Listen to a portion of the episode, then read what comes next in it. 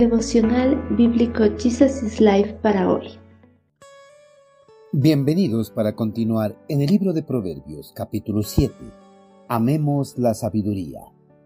Hijo mío, sigue mi consejo, atesora siempre mis mandatos, ama la sabiduría como si fuera tu hermana y haz a la inteligencia un querido miembro de tu familia.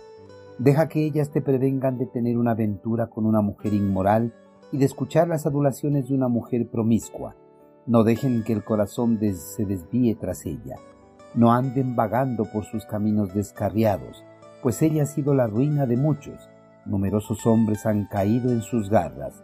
Su casa es el camino a la tumba, su alcoba es la guarida de la muerte. El enamoramiento es un estado emocional del ser humano, el cual se caracteriza por la alegría y la poderosa atracción de una persona hacia otra persona. Este sentimiento le da la satisfacción de sentir que puede comprender y compartir todas las cosas que trae consigo la vida. En ocasiones, este sentimiento puede llegar a nublar por completo el entendimiento de las personas, razón por la cual no ven los defectos que tiene su pareja a pesar de que otras personas les hagan ver esos errores. Una persona enamorada se deja llevar por los impulsos de su corazón y no le importa si por ir tras ellas pueden arruinar sus vidas. El enamoramiento es algo normal en la vida de los seres humanos, pero ese sentimiento no debe controlar por completo el entendimiento del hombre. Por eso el sabio Salomón hace un llamado a todos los hombres para que no se dejen dominar por este sentimiento, sino que más bien amen profundamente la sabiduría como a una hermana y que hagan que la inteligencia sea un miembro más de su familia. Salomón anhela que todos los hombres hagan de la sabiduría una parte tanto interna como externa de sus vidas, que esté ligada a sus dedos y escrita en la tabla de sus corazones. En la cultura hebrea, las personas solían amarrarse una cuerdita a un dedo para poder recordar algo en particular.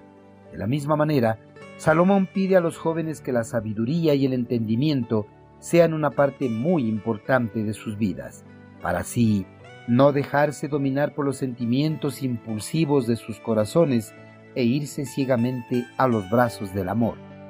Los consejos de Salomón son para que la sabiduría y la inteligencia prevengan al hombre de tener una aventura con una mujer inmoral, y de la misma manera para que no escuchen las adulaciones de una mujer promiscua.